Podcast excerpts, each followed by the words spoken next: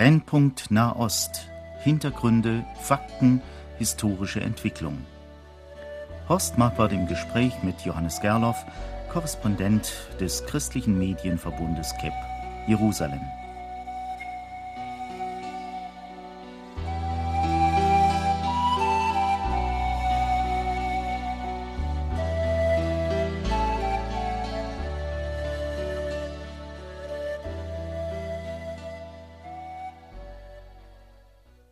Heute, verehrte Hörerinnen und Hörer, möchten wir uns mit der Antisemitismusdebatte beschäftigen. Ich habe vor mir eine Meldung, die schon einige Wochen alt ist, die aber nichts an Brisanz verloren hat. Mahathir Mohamad, der langjährige Premierminister Malaysias, hat im Oktober 2003 eine Rede gehalten, die bei vielen in aller Welt Aufmerksamkeit und mitunter auch einen Aufschrei bewirkte. Er hat nämlich gesagt, dass er der Meinung sei, dass die Juden den Sozialismus beherrschen, den Kommunismus, die Menschenrechte und dass sie in den demokratischen Systemen tonangebend seien und das, obwohl doch von zwölf Millionen in den 40er Jahren sechs Millionen von den Deutschen getötet worden seien.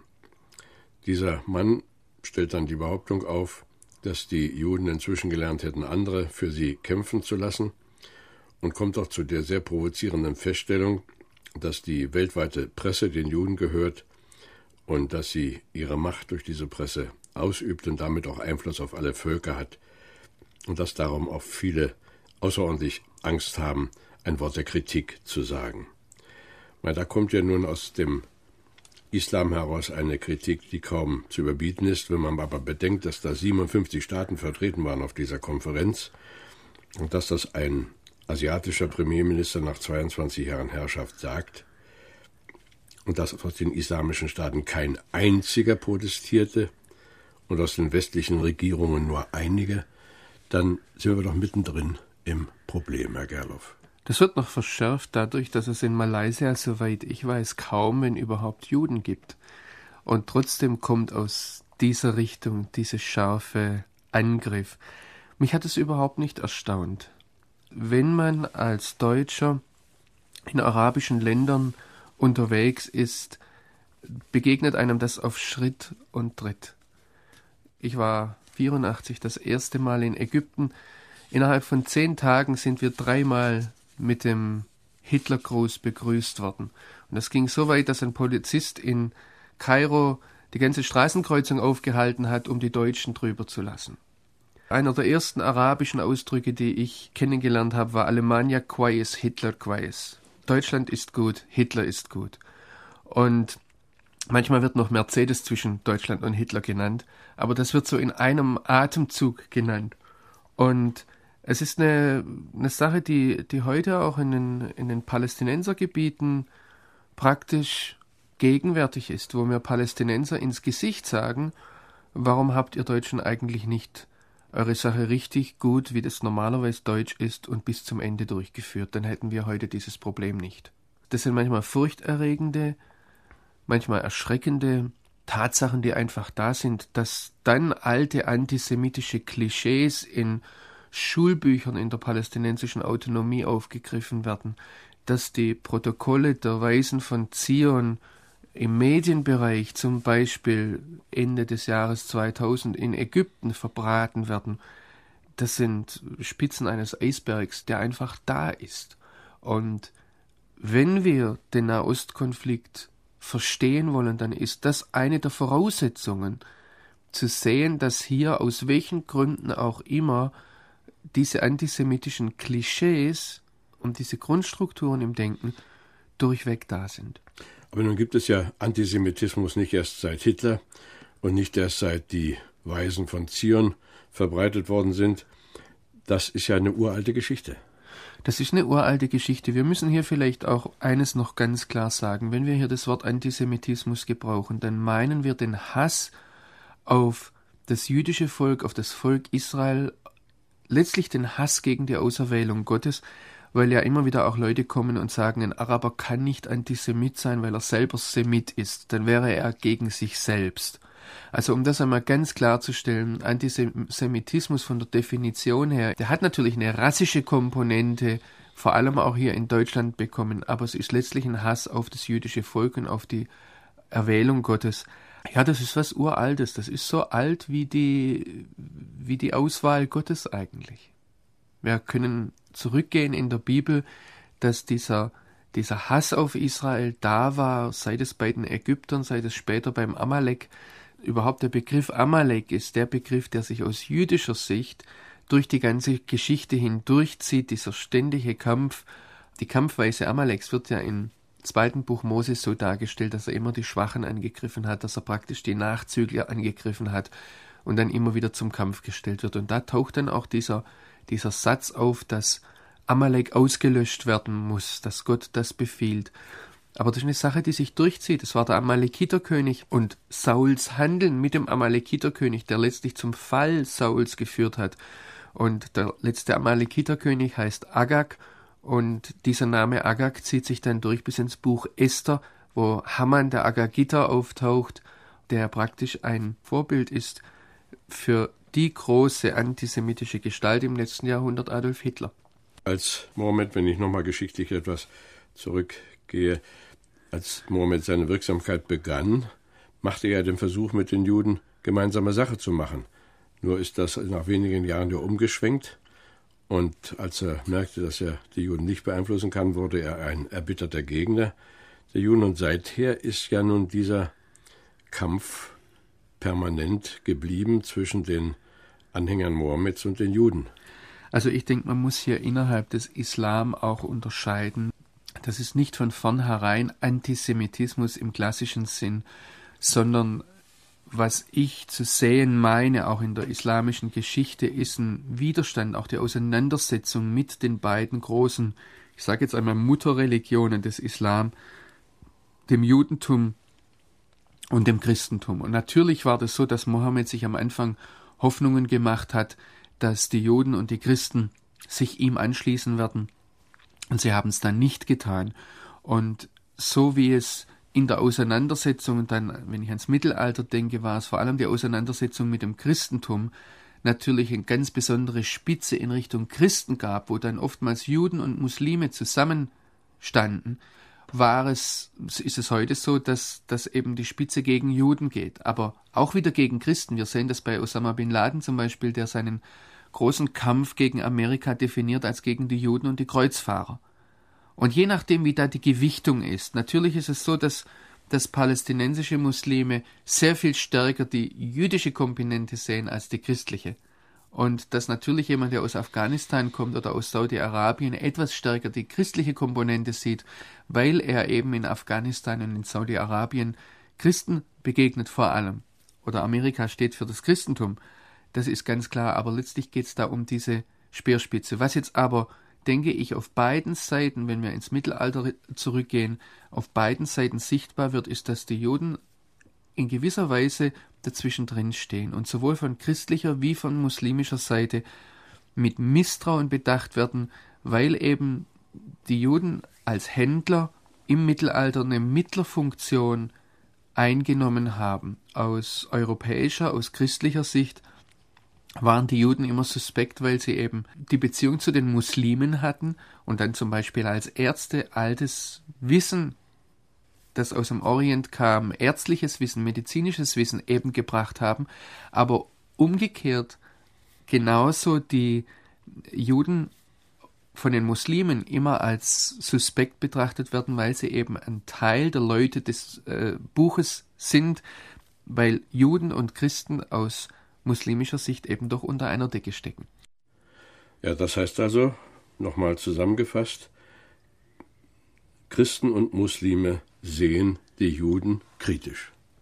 Ja, es gibt Antisemitismus von beiden Seiten und ich denke, das hat von beiden Seiten her denselben Ursprung und die, dieselbe Stoßrichtung, dass eben der Anspruch, der letztlich mit dem im jüdischen Volk vorhanden ist, der nicht unbedingt von Juden selbst erhoben wird, aber der im Judesein drin liegt und in der Auswahl Gottes, die hier dahinter steht, nämlich dieser Anspruch, das auserwählte Volk zu sein, dass das eben in Frage gestellt wird. Und zwar Natürlich von Muslimen, die den Anspruch erheben, wir vertreten die letzte Offenbarung, aber natürlich auch von Christen, die traditionell durch die Jahrhunderte hindurch immer wieder vertreten haben, wir sind das neue Israel. Wir haben praktisch den Platz des jüdischen Volkes, des auserwählten Volkes eingenommen. Aber auch das erklärt ja eigentlich nicht diese unglaubliche antisemitische Haltung führender Vertreter in beiden Strömen, islamischen und auch in der christlich geprägten Welt. Zu einer Zeit, als bei uns nur auserwählte Leute schriftkundig waren, lesen und schreiben konnten, war es im jüdischen Volk schon gang und gäbe, dass jeder schreiben und lesen konnte. Natürlich kamen dadurch jüdische Menschen immer wieder in exponierte Funktionen, konnten Funktionen wahrnehmen, die jemand anders nicht so einfach wahrnehmen konnte. Und natürlich kommt da auch Neid durch die Verbindungen, die sie zum Beispiel im wirtschaftlichen Bereich hatten, hatten sie manchmal mehr Möglichkeiten, als die ein einfacher deutscher Landwirt oder Bauer, würde man damals sagen, vor Ort gehabt hat. Und natürlich kamen da feindselige Gefühle gegen denjenigen, dem es besser geht. Es ist auch der, die Andersartigkeit, die da ist. Es ist ganz schwierig, dieses Phänomen Antisemitismus zu erklären. Ich habe es gerade versucht, von der Bibel her zu erklären, dass ich sage, das ist die Auswahl Gottes, gegen die sich die anderen, die eben nicht auserwählt sind, im selben Sinne wehren. Es ist eine Sonderstellung auch von dem her, die sich eben entwickelt hat aus der Kultur heraus, weil jüdische Kultur sehr stark auf Lernen, auf Bildung bedacht ist, was bei anderen Kulturen nicht im selben Maße da ist. Das ist natürlich, dass die mehrsprachig aufgewachsen sind, was für, für uns so etwas ganz Außergewöhnliches ist, ist für, für Deutsche zum Beispiel. Ja, Sie sprachen eben von den feindseligen Gefühlen, die da permanent sind. So wird man das ja auch in Israel wohl sehen zurzeit. Es ging vor kurzem durch äh, Presse und Fernsehen die Meldung, dass der israelische Regierungschef Sharon gesagt hat, wir stehen in Europa einem Antisemitismus gegenüber, der immer existierte und wirklich kein neues Phänomen ist. Und er sagt dann, die Europäer würden nicht zwischen Israel und den Juden unterscheiden, und die Regierungen der EU täten nicht genug gegen den Antisemitismus. Was soll man dazu sagen? Also zunächst einmal ist es eine Tatsache, die wir sehen müssen auf jüdischer Seite. Das ist ganz tief auch im Selbstverständnis des jüdischen Volkes drin, dass man sich immer gegenüber der nichtjüdischen und damit auch antisemitischen Welt sieht, gegen die man sich wehren muss. Und es ist natürlich so, dass bei allem, was in der Auseinandersetzung um Israel passiert, von israelischer Seite her gleich immer Antisemitismus vermutet wird. Ich weiß nicht, ob das in jedem Falle immer gerechtfertigt ist. Und ich sage das auch manchmal israelischen Freunden, versucht doch hier etwas differenzierter zu sehen, versucht doch nachzufragen und auch im Einzelfalle nachzufragen. Auf der anderen Seite ist es natürlich so, dass gerade im Blick auf Europa sich Israel oftmals verlassen vorkommt. Man versteht in Israel nicht, warum die Europäer sich so sehr auf die Seite der Araber stellen. Man versteht in Israel nicht, warum man nicht sieht, dass es beim Kampf Israels gegen den Terror nicht nur um ein israelisches Problem geht, sondern letztlich um eine Auseinandersetzung zwischen dem Islam und der westlichen Welt. Man will offensichtlich in Europa nicht sehen, dass es hier um einen Kampf geht, der ideologisch bestimmt ist und sehr viel tiefer liegt. Und da wird natürlich dann vermutet, dass das antisemitische Wurzeln hat. Naja, so hat ja Sharon auch davor gewarnt. Er hat gesagt, da die muslimische Präsenz in Europa immer stärker wird, bedroht dies sicherlich das Leben von Juden. Um die Situation in Europa zu verstehen, muss man diese Dreiecksbeziehung zwischen Muslimen oder dem Islam, Europa und Israel etwas besser verstehen. Wenn ich heute mit Deutschen spreche, dann begegnet mir mehr Misstrauen gegenüber Muslimen als gegenüber Juden. Das sage ich auch gegenüber Freunden in Israel. Wenn heute Fremdenhass da ist, und da ist ein Problem da, da ist auch ein Problem manchmal in christlichen Kreisen da, und ich denke, das sollten wir ganz offen ansprechen, dann ist es aber eher gegenüber dem anderen, gegenüber dem Ausländer aus dem islamischen Kreis gerichtet. Wogegen der Antisemitismus, der hier aufkommt, auch der Anti-Israelismus, der sich sichtbar macht und laut wird, auch bei Demonstrationen auf der Straße, ganz oft eben von den Muslimen kommt, die versuchen, diesen Hass, den sie selbst spüren, wiederum zu kanalisieren in Richtung Israel. Und das ist, ein, denke ich, persönlich ein, ein kompliziertes Zusammenspiel, das, das noch näher analysiert werden muss und wo wir auch uns selbst gegenüber offen sein müssen. Warum ich auch immer wieder dafür plädiere, dass wir das Gebot der Feindesliebe neu sehen müssen. Und ich meine jetzt nicht damit, dass wir jemanden als unseren Feind definieren, sondern wie gehen wir damit um, wenn sich jemand selbst als unser Feind definiert, unsere Kultur praktisch angreift, unsere Denkweise angreift. Dass da Gefühle da sind, die antijüdisch sind. Wir leben in dieser Tradition und wir müssen diese Tradition bewältigen. Aber um das heutige Zusammenspiel zu sehen, denke ich, bedarf es einer einer tiefergehenden Analyse und auch einer fairen Analyse und nicht einfach nur mit Hämmern in die eine oder andere Richtung zu schlagen.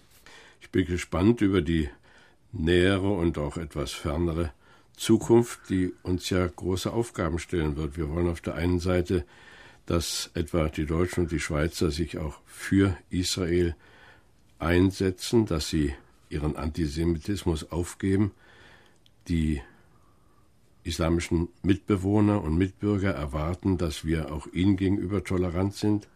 Sie ihrerseits sind außerordentlich kritisch gegenüber dem jüdischen Volk. Das gibt ja ein Mischmasch von Gesinnung und Anschauung und es wird also hier überzeugender und ordnender Kräfte bedürfen, damit es in eine gute Reihe geht. Aber wenn hier Probleme gelöst werden könnten, wäre das ja vielleicht auch der Ansatz für die eine oder andere Besserung.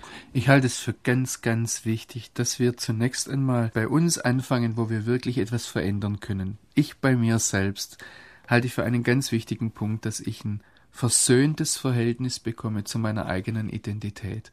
Ich meine damit zunächst einmal, dass ich Deutscher bin, dass ich lerne, was meiner Generation besonders schwer fällt, das einmal auszusprechen, ich bin Deutscher, und dann als zweites zu sagen, ich bin gern Deutscher. Das bedeutet jetzt aber nicht in einem zweiten Schritt, dass ich sage, ich hasse deshalb den anderen oder ich lehne den anderen ab, ganz gleich, was er ist. Aber zunächst einmal, dass ich das gerne sage und zu dem stehe. Ein zweiter Schritt wäre für mich, dass ich gerne sage und auch zu dem stehe, dass ich Christ bin. Und dass ich zu meinen christlichen Werten stehe und diese christlichen Werte nicht immer relativiere. Sei es in der Auseinandersetzung mit Juden, sei es in der Auseinandersetzung mit Muslimen. Und wenn ich zu meinen christlichen Werten, zu meiner Überzeugung stehe, als Christ und als Deutscher, dann bedeutet es noch nicht, dass ich jemanden, der Israeli ist oder Palästinenser oder Muslim oder Jude oder wie auch immer, das kann Nordafrikaner sein, das können Muslime sein, die, die aus Asien kommen. Ganz gleich, das bedeutet nicht, wenn ich zu dem stehe, was ich bin, was mir lieb und wert ist, dass ich deshalb den anderen abwerte, sondern im Gegenteil, ich würde sagen, gerade aus einer versöhnten Position zu sich selbst heraus können wir auf den anderen zugehen. Und zu beidem würde ich Mut machen. Zunächst zum Ja sagen zu sich selbst, aber dann auch zum auf den anderen zugehen. Und ich denke, dass das genau auch unser Auftrag ist, was wir oftmals als Missionsauftrag bezeichnen, nämlich dass ich meinen Platz gefunden habe als Nachfolger Jesu und dann als solcher auf den anders Denkenden, an das Glaubenden in Liebe zugehe und ihm auch einmal erklären kann, was ich denke, was mir lieb und wert ist und was ich glaube. Wir haben in der zweiten Hälfte des Jahres 2003 bei der täglichen Bibellese unter anderem auch das Buch Hiob behandelt. Ich habe manchmal denken müssen, dass eigentlich das jüdische Volk nicht nur einen Hiob als Person gekannt hat, sondern dass das ganze Judentum so eine Hiob-Note hat. Sie stoßen da etwas Interessantes an, was mich in der letzten Zeit sehr stark beschäftigt. Und zwar bin ich auf dieses Thema gestoßen, seit ich an einer Bibelstudie zum Thema Gottesknecht arbeite. Und es ist interessant, dass historisch gesehen wahrscheinlich Hiob der Erste ist, der in der Bibel als Knecht bezeichnet wird, Gott gegenüber und wo das Motiv auch dann des leidenden Gottesknechtes mit den ganzen Fragen des Warums und wie kommt Gott dazu und warum lässt Gott es zu auftaucht. Später dann hat Gott ganz bezeichnend und ganz ausdrücklich das jüdische Volk seine Knechte oder seinen Knecht genannt. Wir haben das dann ganz herausragend im Jesaja. Und wenn wir beim Propheten Jesaja sind und dort über den Gottesknecht sprechen, dann ist natürlich für uns Christen die, die, die Aussage da, dass Jesus, dass der Messias Israels, dass der Christus der Gottesknecht ist. Und da kommen wir genau zu dieser Verbindung, die Sie gerade herausgestellt haben, dass Sie den Eindruck haben, dass oftmals Israel angeklagt wird und es doch letztlich gegen Jesus geht. Und ich sehe mehr und mehr, dass wir diesen historischen Streit, ob jetzt der Gottesknecht entweder Israel oder Jesus ist, ja, es ist ein Streit, der historisch gewachsen ist. Denn er ist daraus gewachsen, dass wir Christen immer wieder zum Teil mit Gewalt auf Juden zugegangen sind, wenn ich ans Mittelalter denke und sie davon überzeugen wollten, dass Jesus der Gottesknecht ist. Und sie haben festgehalten, bis dann das Rabbi Shlomo Yitzchaki im Mittelalter gesagt hat, wir machen dieser Diskussion ein Ende, nur Israel ist der Gottesknecht. Im Buch Jesaja, aber auch darüber hinaus verfließt es in einer ganz eigenartigen Weise, dass wir eigentlich, was jetzt in letzter Zeit auch wieder neu an Erkenntnis auch aus anderen Richtungen kommt, dass wir Jesus nicht von seinem Volk trennen können und dass wir Israel, um das umzudrehen, nicht von seinem Messias trennen können. Letztlich ist er die Einheit aus Messias und Volk Israel, aus Volk Gottes und Messias Israels. Diese Einheit ist letztlich der Gottesknecht. Und das gilt in ganz, ganz vielen Aspekten. Ich bin da am Arbeiten, ich würde da den Hörern auch Mut machen, daraufhin die Bibel zu lesen. Es geht bis hin zur leidenden Funktion des Gottesknechtes. In Hebräer 11 heißt es, dass Mose die Schmach Christi für mehr wert erachtete als die Reichtümer Ägyptens. Jetzt, was war die Schmach Christi zur Zeit Moses? Das war das Leiden der Israeliten. Und wir sehen dieses ineinander übergehen, eben gerade auch im Propheten Jesaja. Übrigens, um das hier an dieser Stelle einmal zu sagen, der Talmud selbst sieht den leidenden Gottesknecht in Jesaja 52 und 53 eindeutig auf den Messias bezogen das ist, ist eine der großen Fragen, wo, wo wir oftmals von Juden jetzt einen Kniefall erwarten und jetzt gebt doch endlich zu und sie das natürlich angesichts auch der Geschichte nicht tun können im Moment, weil das eines der ganz großen Probleme im jüdisch-christlichen Dialog ist. Aber es ist eine Verbindung da und wir dürfen diese Verbindung nicht übersehen, dass eben Jesus Christus sich untrennbar mit diesem Volk verbunden hat. Und von daher ist diese Beobachtung richtig. Wer sich gegen Israel wendet, wendet sich gegen den, der Israel erwählt hat. Und derjenige, der Israel erwählt hat, hat sich uns gegenüber ganz klar in der Person Jesu Christi offenbart.